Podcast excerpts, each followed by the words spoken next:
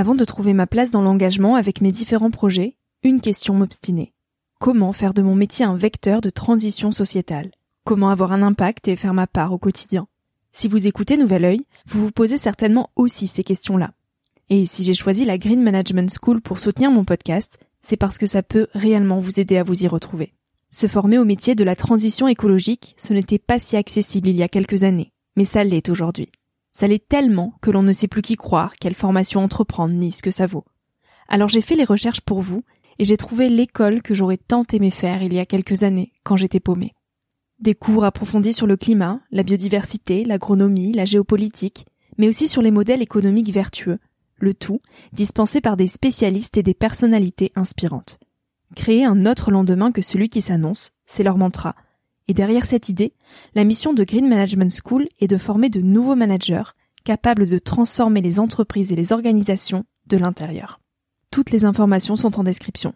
Merci à Green Management School de croire en nouvel œil en soutenant cette saison de podcast. Tout de suite, place à un nouvel épisode.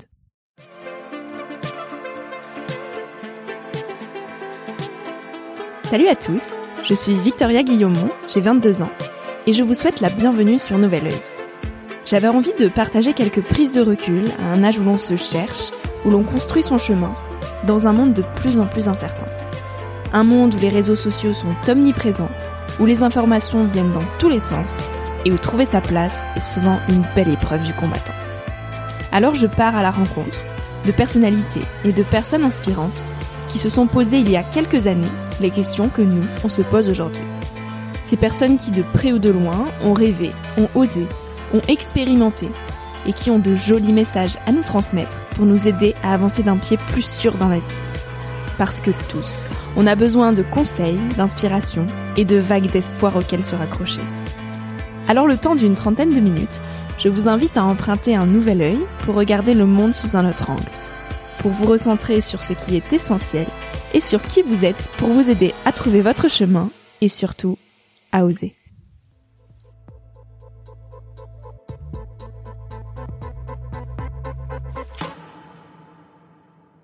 Aller dans sa direction et pas dans celle que les autres ont tracée pour nous.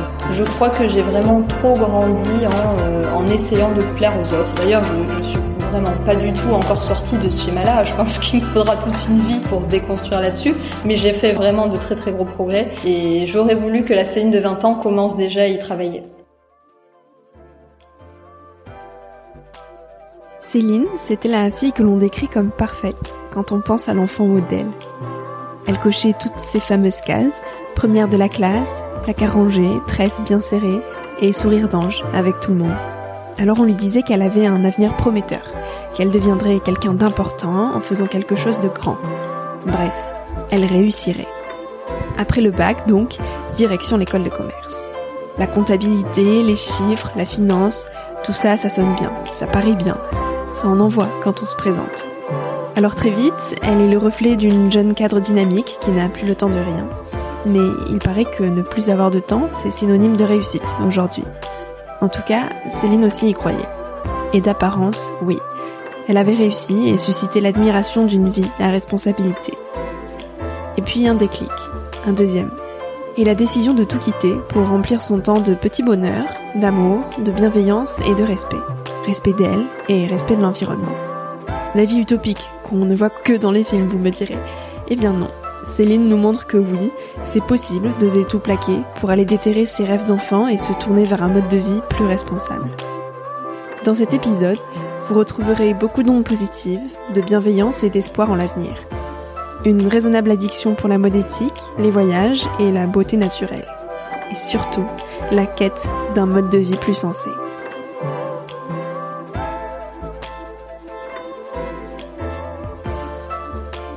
Salut Céline. Salut.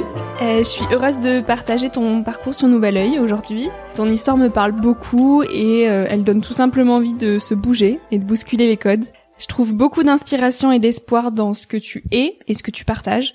Euh, alors est-ce que tu peux commencer par nous dire qui tu es justement Céline? Euh, bah alors je suis l'auteur du, blog qui s'appelle Is No Good, qui est un blog euh, qui au départ était dédié à la mode éthique et puis qui, qui a un peu hein, ouvert ses horizons sur tout ce qui va porter sur euh, un mode de vie et de consommation plus conscient et plus responsable. Et puis à côté de cette activité, à côté de ce blog, bah, je fais de la, de la rédaction web. Voilà. Alors du coup, tu nous as dit ce que tu faisais et comment tu pourrais te décrire toi en tant que personne. Ouais, c'est c'est intéressant. C'est vrai qu'on a souvent tendance à se décrire par ce qu'on fait, alors que ben on n'est pas réduit à ce qu'on fait. On est évidemment ce qu'on est avant tout. Euh, moi, je pense que je suis. Euh, mais comment est-ce que je pourrais dire? C'est pas facile. Hein. Euh, je sais pas. Attends, laisse-moi réfléchir. Euh, je dirais que je suis quelqu'un de très optimiste qui a vraiment foi en la vie et qui a envie de surtout de, de partager cette idée-là. C'est un truc qui vraiment me motive depuis plusieurs années, le fait de de faire le bien autour de moi et de voir que de faire le bien, ça m'apporte du bien. En fait, de, de, faire, de faire ce constat et de le faire tous les jours, ça me donne vraiment envie de, ben, de le véhiculer, de, de, de, le dire en fait, parce que j'ai envie que tout le monde soit bien et puis du coup que tout le monde fasse le bien pour avoir ce bien en retour. Est-ce que c'est bien ça comme présentation? Oui, oui, c'est très bien. Je, sais que cette question est très difficile et, euh, et je vais pas t'embêter plus avec ça. Euh, on va parler de ton enfance. Comment est-ce mm. qu'elle était? Où est-ce que tu as grandi et quelle petite fille tu étais? Alors moi j'ai grandi dans un petit village des Landes, pas loin de Dax. Euh, j'avais, en fait je suis issue d'une famille de cinq, mais mes deux grandes sœurs sont vraiment plus grandes, donc j'ai surtout grandi avec mes deux petits frères qui sont jumeaux et qui ont trois ans de moins, donc on a toujours formé un petit trio euh, diabolique. Euh, et puis mes deux parents sont euh, profs de maths, donc euh, c'est un peu pour situer qu'il fallait toujours qu'on soit bon à l'école et puis surtout bon en maths. On a eu, j'aurais tendance à dire, une vie assez assez classique, une enfance assez insouciante, sans trop de problèmes, même si voilà mes deux petits frères ont une maladie génétique qui ont un petit peu bah, complexifié l'ensemble, on va dire, mais mais mes parents ont, ont, toujours réussi en tout cas à garder à conserver ouais une, une sorte de, de, belle cohésion familiale. J'ai eu beaucoup de chance de grandir dans ce milieu, je dirais, et euh, moi certainement aussi pour euh, pour pas trop causer de soucis à mes parents qui en avaient déjà bien assez, ben moi j'étais euh, la petite fille parfaite, la petite fille parfaite à l'école, polie, gentille, qui faisait pas de bêtises et j'ai été comme ça ben, très longtemps. J'étais celle en fait qu'on voulait que je sois justement pour embêter personne. Donc le bac en poche, tu veux faire plaisir à tes parents et leur montrer que toi aussi tu aimes les chiffres, tu mm. te lances dans la finance euh, et tu dis que tu as démarré une course effrénée sans retour en arrière envisageable. Quelle est cette fameuse course dont tu parles? Bah oui, en fait, euh, donc du coup, je me suis retrouvée, comme tu dis, dans un parcours en finance, et puis ensuite, dans, j'ai commencé dans un cabinet d'audit financier pendant trois ans. Et en fait, quand on se retrouve dans, dans ce genre de métier, euh, déjà, c'est extrêmement valorisé par l'extérieur, donc euh, toute ta famille, justement, pour revenir au fait de la petite fille modèle qui fait exactement ce qu'on attend d'elle, et eh ben là, pour le coup, toute ma famille était très fière de moi, donc moi j'étais extrêmement valorisée parce que quelque part c'est aussi ce que je cherchais, extrêmement valorisée par l'extérieur aussi parce que de dire je travaille en finance, je fais un métier extrêmement compliqué avec beaucoup de responsabilités et je gagne beaucoup d'argent, c'est toujours très bien perçu euh, de l'extérieur un métier où je travaillais euh, toute la semaine jusqu'à très tard. Euh, souvent, je ramenais du travail le week-end et j'étais passionnée ou en tout cas dans une forme de passion. Euh, je pensais que c'était de la passion parce que j'étais un peu toujours bah, dans cette course en avant. J'avais toujours des choses à faire, toujours plus de responsabilités, des gens à gérer. Mon mental était toujours pris en fait et mon intellectuel toujours sollicité.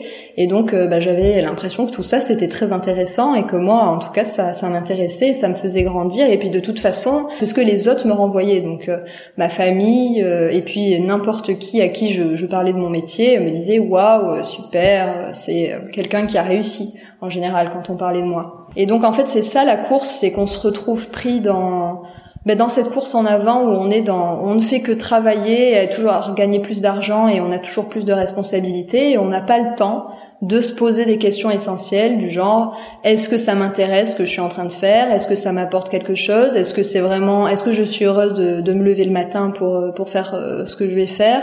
C'est toutes ces questions en fait on n'a pas le temps de les poser et c'est pour ça que je parle d'une course, c'est parce qu'on n'a pas le temps de voir ce qui se passe autour. C'est vraiment la course comme les courses de chevaux à qui on met des œillères pour pas qu'ils puissent regarder sur les côtés. On fait qu'avancer, qu'avancer, qu'avancer parce que de toute façon, c'est euh, le chemin qu'on a tracé pour nous, c'est le fait de euh, bah, travailler plus, gagner plus.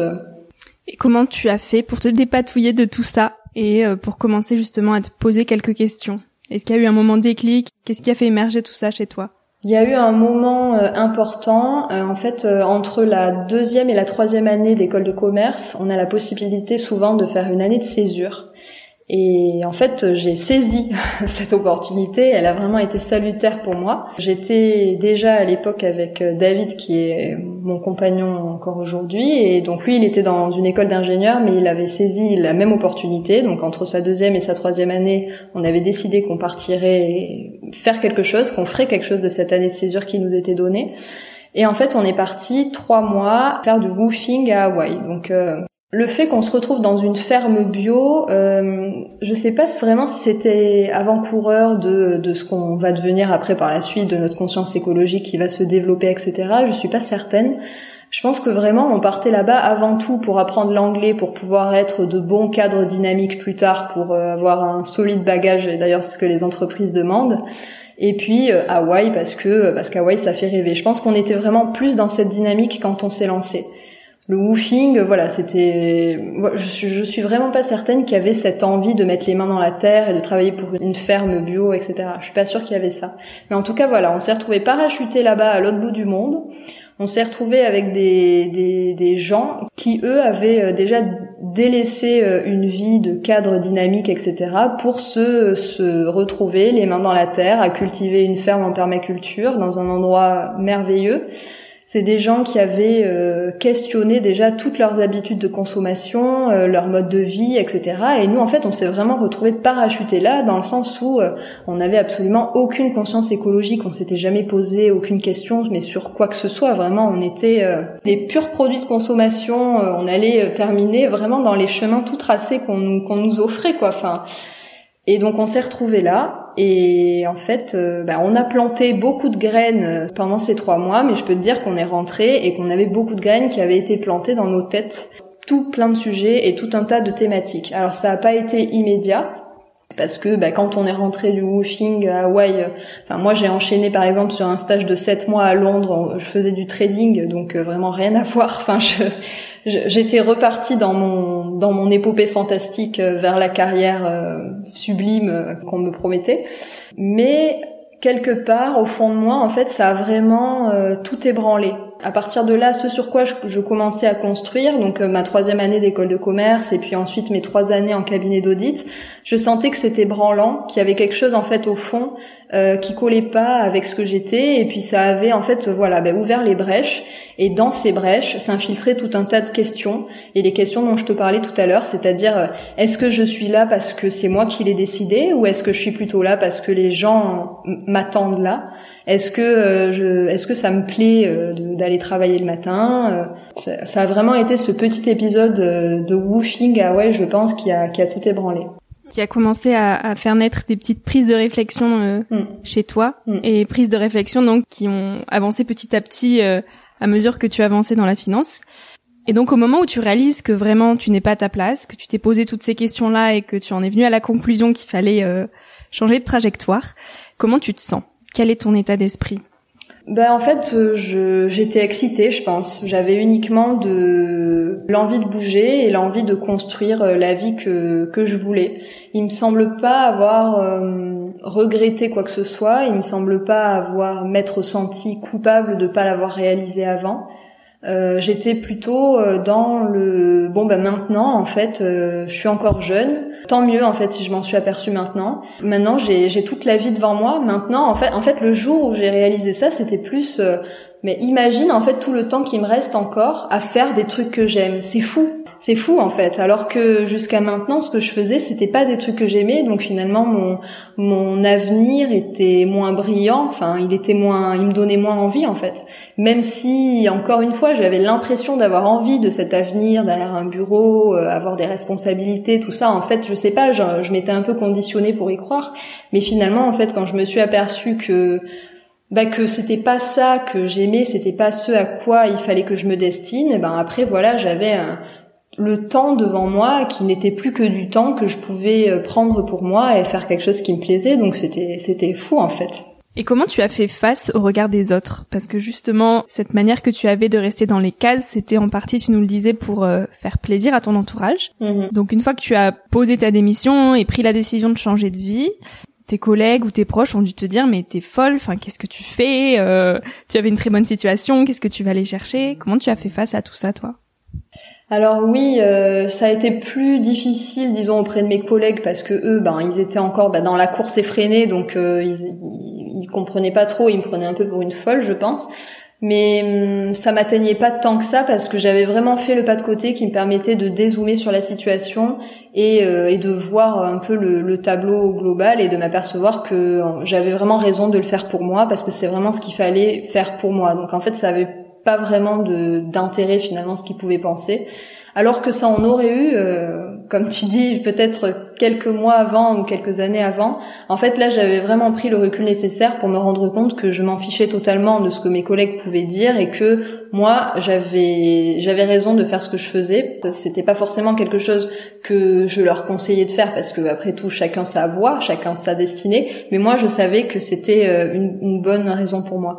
Et après, pour ma famille, en fait, euh, ma grande sœur a un petit peu, je dirais, m'a un peu ouvert la voie parce qu'elle a fait quelques années avant, quand moi j'étais encore, je commençais à peine mon école de commerce, je crois, ou même encore avant, j'étais en prépa peut-être. Elle a fait un burn-out parce qu'elle était euh, cadre supérieur dans une, une, une start-up dans un laboratoire pharmaceutique. Elle a fait un burn-out. On commençait à peine à en parler à ce moment-là de ce que c'était euh, le burn-out. Aujourd'hui, tout le monde sait à peu près, mais quand ma sœur euh, a fait ça, c'était un petit peu tout nouveau. Enfin, on connaissait pas trop ce concept. Et ça a un petit peu, disons aussi, euh, ébranlé ce que c'était que la réussite en entreprise pour mes parents. C'est-à-dire si euh, notre fille qui euh, qui a brillé par ses études et qui a toujours été reconnue dans son métier, en fait, elle finit comme ça. C'est qu'il y a peut-être quelque chose qui va pas.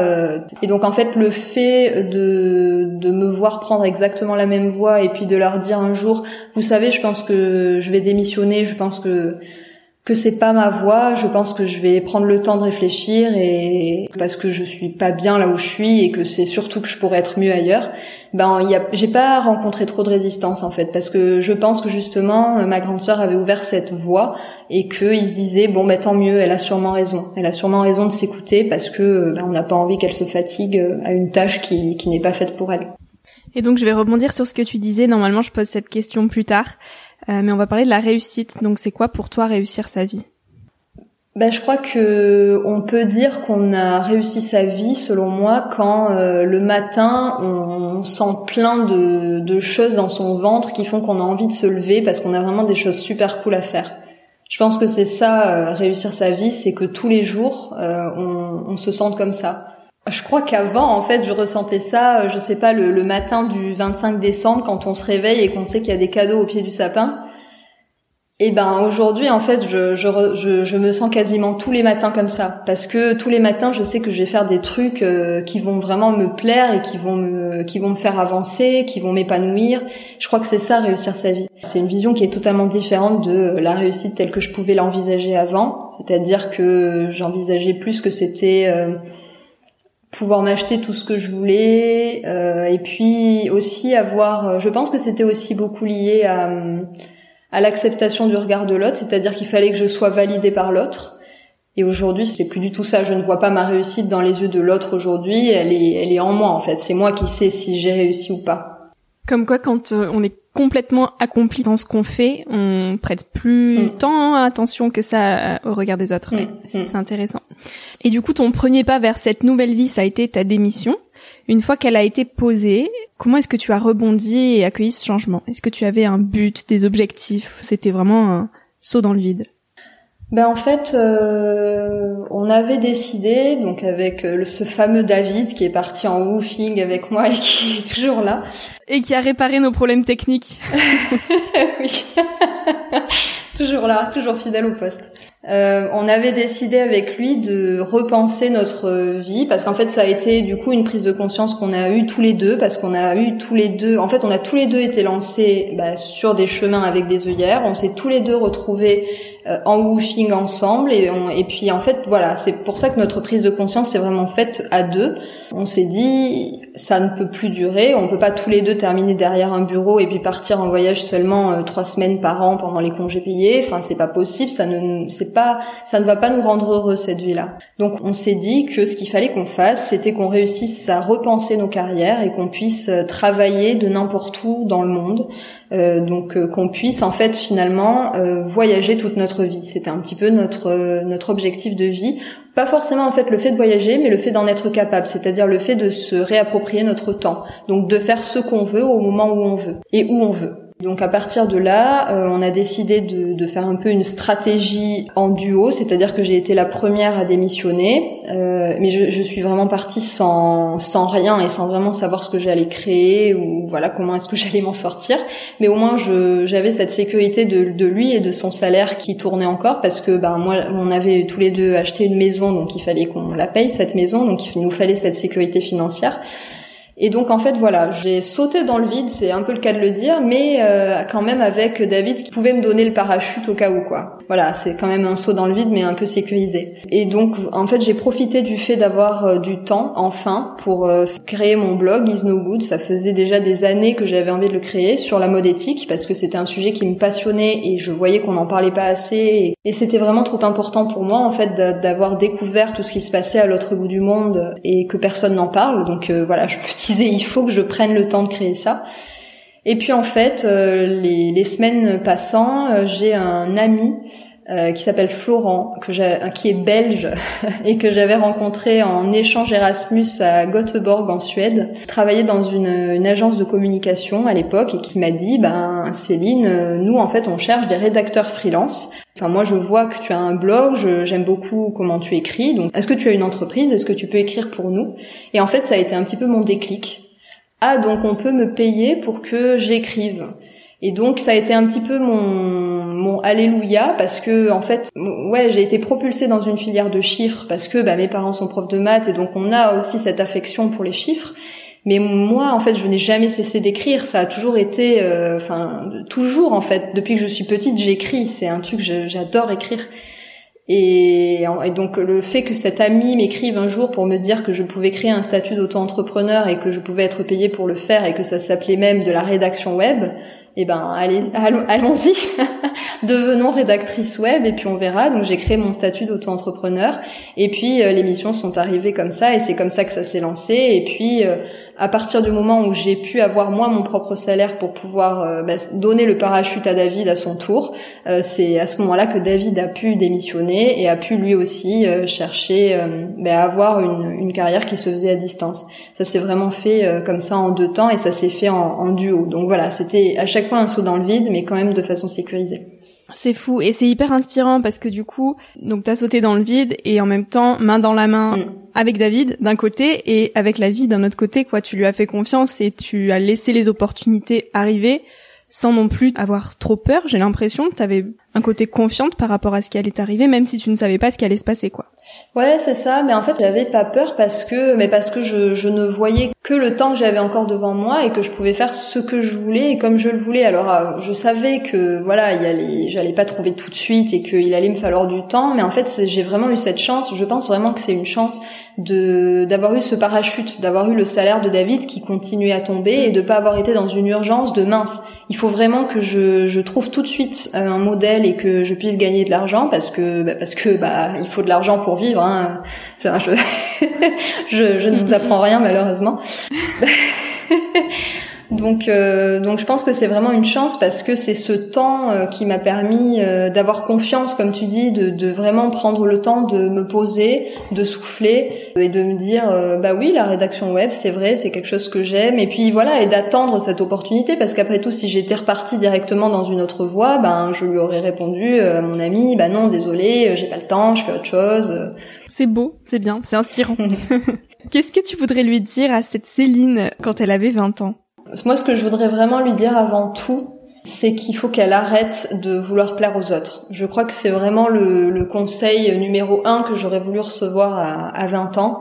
C'est euh, Céline, en fait, tu sais euh, mieux que les autres euh, ce que tu veux faire, qui tu es, ce que tu aimes, ce que tu peux apporter au monde. Tu le sais mieux que personne en fait. Et je crois que c'est vraiment ce que j'aurais voulu entendre quand j'avais 20 ans, parce que c'est vraiment finalement ce qui m'a fait, alors pas perdre du temps, parce que je le vois pas du tout comme ça mais euh, je pense que j'aurais j'aurais pu apprendre davantage euh, enfin voilà j'aurais eu bah, 10 ans pour apprendre davantage des choses qui me plaisaient aller davantage vers euh, prendre des choix pour moi en fait. Je crois que j'ai vraiment trop grandi en en essayant de plaire de plaire aux autres. Et c'est vraiment d'ailleurs je je suis vraiment pas du tout encore sortie de ce schéma là je pense qu'il me faudra toute une vie pour pour déconstruire là-dessus mais j'ai fait vraiment vraiment de très très gros progrès et, et j'aurais voulu que la scène de 20 ans commence déjà y travailler.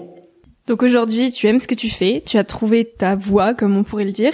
Donc tu vas nous parler un petit peu de ce que tu fais, quel est ton quotidien, euh, parce que tu es reparti de zéro finalement. Enfin, j'aime pas vraiment employer ce terme parce qu'on ne repart jamais vraiment de zéro, mais mm. tu fais aujourd'hui quelque chose de totalement différent.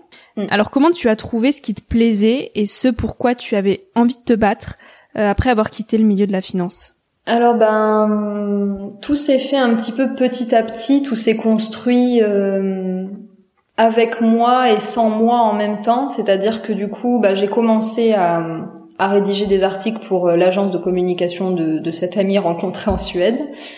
Ça a été donc mes premiers clients. Ça m'a ouvert des portes avec le, bouche à oreille. Euh, moi, du coup, ça m'a permis de vraiment prendre confiance en ce que je faisais et de me dire que c'était un vrai métier, donc euh, je pouvais euh, bah, vraiment gagner ma vie en écrivant. Le bouche à oreille faisant, voilà, j'ai vraiment réussi à constituer mon portfolio. Et puis en fait, en parallèle, moi, j'écrivais toujours sur mon blog parce que euh, parce que j'étais passionnée de ça, parce que c'était vraiment des valeurs que j'avais envie de transmettre. J'avais vraiment envie de que les gens prennent conscience euh, de, de ce qui se passait à l'autre bout du monde, que la mode éthique c'était vraiment pas à prendre à la légère et qu'il y avait beaucoup beaucoup d'enjeux qui tournaient, en, qui gravitaient en fait autour de, de ce mot de mode éthique. Il y avait beaucoup de choses autour de ça. Et ça demande énormément de connaissances et en même temps c'est un monde qui est totalement opacifié par euh, par l'industrie de la mode. Voilà, en parallèle, en fait, j'écrivais pour moi et puis j'écrivais pour les autres. Et puis pendant de très longs mois et années même, j'ai, j'ai, du coup, j'écrivais tous les matins et ça, ça me mhm. remplissait de joie. Même si, voilà, au départ, je choisissais pas forcément mes clients parce que je prenais ce qu'il y avait. Donc, euh, ça m'est arrivé d'écrire euh, pour EDF, par exemple. Aujourd'hui, ça m'arriverait plus. Enfin, en tout cas, des voilà. Aujourd'hui, en fait, je j'ai la chance de pouvoir choisir mes clients, donc de, rédiger uniquement des textes sur Internet qui vont, selon moi, apporter quelque chose de positif, amener à une réflexion intéressante sur l'écologie. Enfin voilà, j'ai la chance de, de les choisir et d'avoir du coup en parallèle mon blog qui a grandi, euh, cette influence qui s'est créée et de pouvoir en fait mener tout ça de front. C'est-à-dire que les deux les deux s'emboîtent très bien parce qu'en fait moi j'ai pas du tout envie de vivre uniquement de mon blog parce que je considère que c'est dangereux pour euh, l'activité du blog euh, de ne vivre que de ça parce que ça, ça me rendrait en fait dépendante de cette activité et donc ça me permettrait plus finalement de choisir mes, mes partenaires. Parce qu'encore une fois on a besoin d'argent. Donc si voilà si j'en viens à, à devoir payer mon loyer seulement sur des revenus du blog je peux être amenée je suppose à accepter des partenariats que j'aurais pas forcément choisi autrement et en fait, voilà, le fait d'avoir euh, ce métier de rédactrice web à côté euh, me permet d'avoir cette indépendance et de pouvoir euh, m'éclater et puis surtout de pouvoir transmettre les messages que je veux parce que c'est ça en fait avant tout que ce blog et, et tout ce qui s'est construit autour, le compte Instagram, la chaîne YouTube, etc. C'est de pouvoir vraiment transmettre tous ces messages qui pour moi sont importants. Donc sur la mode éthique, c'est vrai, mais aussi bah aussi à ton micro par exemple c'est des messages que je suis très fière aujourd'hui de faire passer, euh, que euh, ben il faut s'écouter avant tout pour euh, pouvoir construire un monde meilleur. Et puis quand on essaye de construire un monde meilleur, bizarrement, ben, ça nous revient, ça nous revient en bien toujours. Et ça c'est c'est un message que je que je réussis à véhiculer et que je suis toujours tous les matins super fière et toujours très enjouée de faire passer. Ok, donc tu nous parlais de mode éthique et euh, ton contenu aujourd'hui tourne autour de ce sujet-là. Euh, alors est-ce que tu pourrais nous dire selon toi ce que c'est que la mode éthique? C'est très vaste comme question.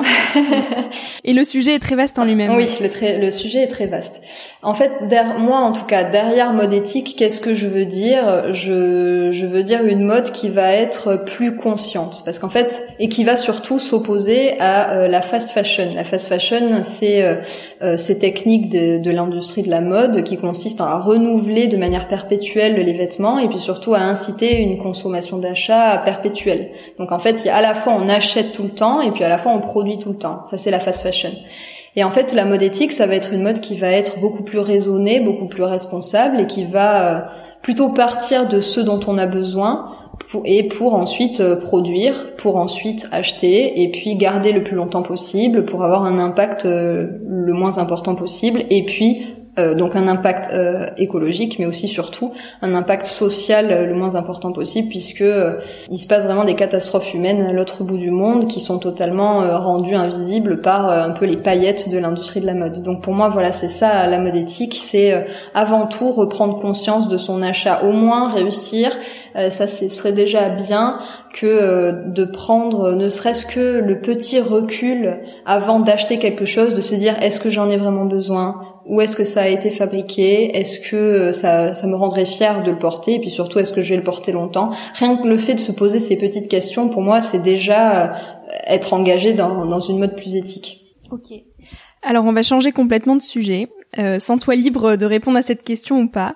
Euh, mais David revient très souvent dans tes vidéos, dans tes articles et même dans cette interview. Tu nous as cité son prénom quand même de nombreuses fois. Mhm. Et tu es avec lui depuis un petit moment maintenant, j'ai cru comprendre. Et tu t'es énormément bah, construite avec lui, tu as avancé avec lui et tu nous le disais, il a aussi euh, aidé à ce que tu puisses prendre ta nouvelle trajectoire. Mhm.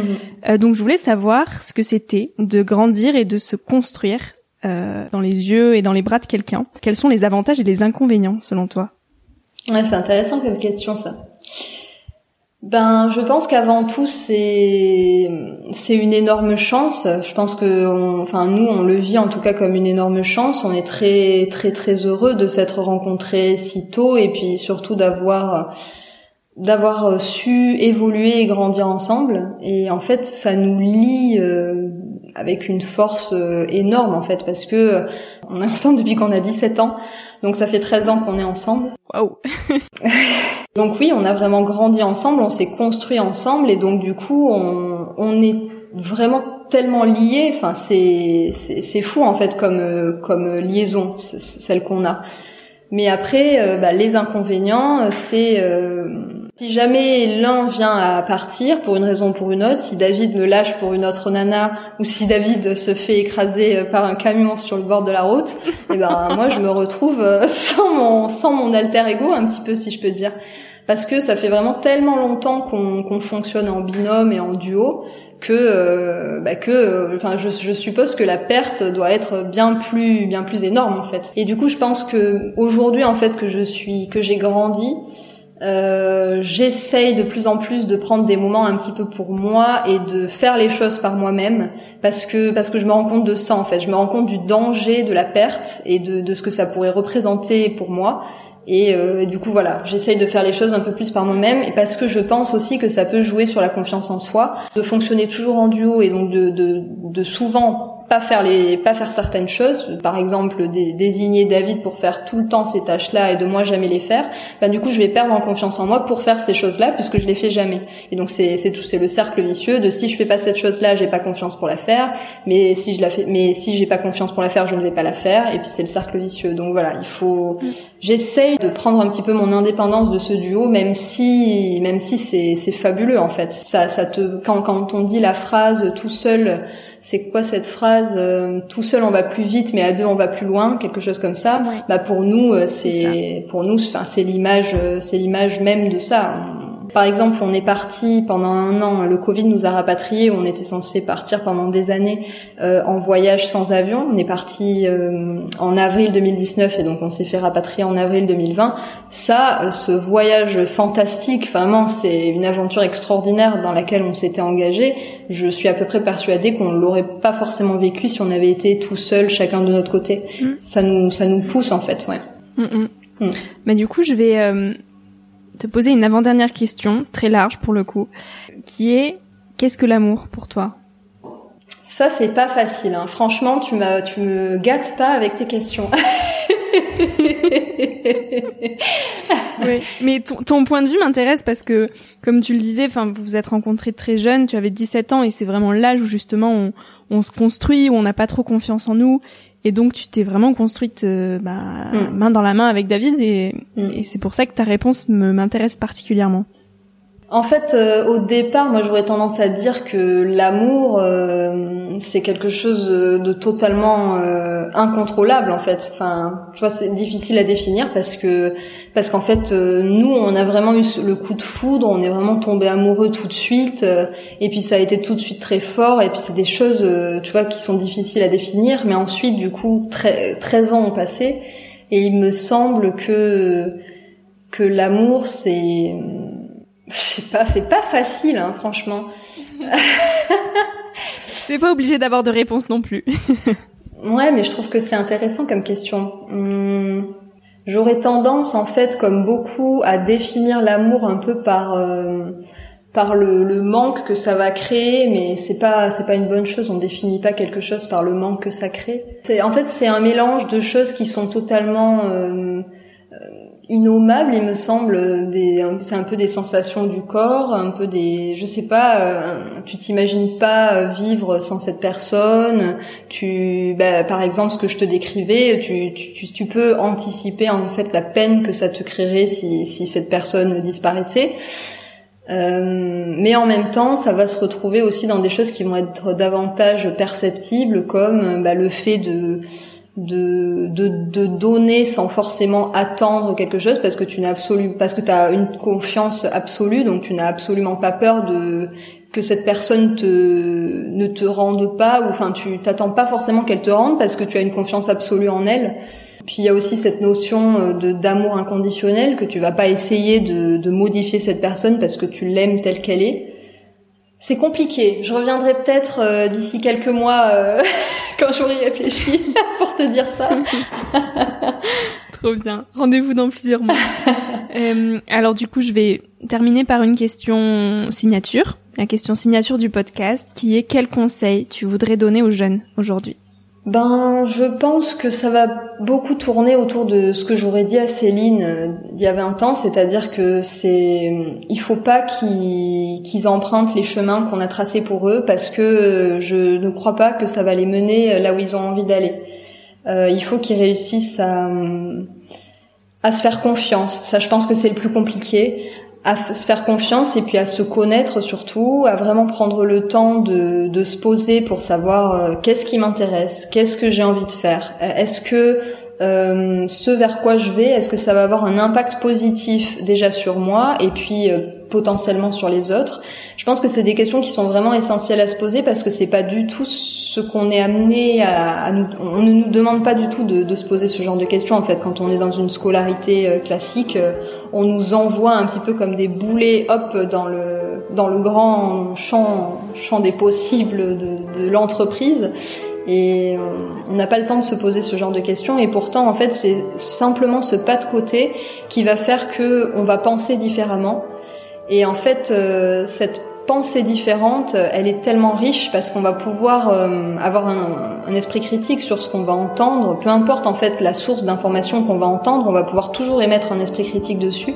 Et ça, c'est une, une, richesse absolue. Il faut pas, enfin voilà, il faut pas prendre tout ce qu'on nous donne comme étant vrai parce que souvent c'est faux et il faut se faire faire confiance vraiment à son filtre et à son à son propre instinct et à sa et oui à, sa propre valeur en fait tout ce qu'on entend on a le droit de de le digérer et de l'interpréter comme on veut et d'en faire ce qu'on veut et euh, voilà se, se, faire confiance et et aller dans sa, dans sa direction et pas dans celle que les autres ont tracée pour nous. Voilà les, les principaux conseils que j'aimerais donner.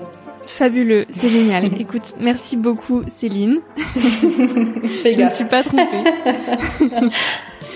merci beaucoup pour ce temps. Euh, et puis je te dis à très bientôt. Ouais, merci beaucoup à toi. Salut. Merci à toi d'avoir écouté l'épisode jusqu'ici. J'espère qu'il t'a inspiré, rassuré, questionné ou fait rêver d'une manière ou d'une autre. Pour suivre les aventures du podcast, je t'invite à t'abonner pour être informé dès qu'un nouvel épisode sort. Tu peux aussi me retrouver sur Instagram avec le nom du podcast. N'hésite pas à m'écrire si tu veux me faire part de tes retours, de tes impressions et de tes conseils. J'y répondrai avec grand plaisir. Aussi, si tu as aimé l'épisode et que tu souhaites m'encourager dans l'aventure, tu peux me mettre une petite note et un commentaire sur Apple Podcast. C'est un peu le truc chiant qu'on se dit qu'on ira faire plus tard, mais ça prend vraiment deux minutes et ça m'aide beaucoup beaucoup. Je te dis à très bientôt pour un tout nouvel épisode. En attendant, savoure la vie comme il se doit et fais des choses folles.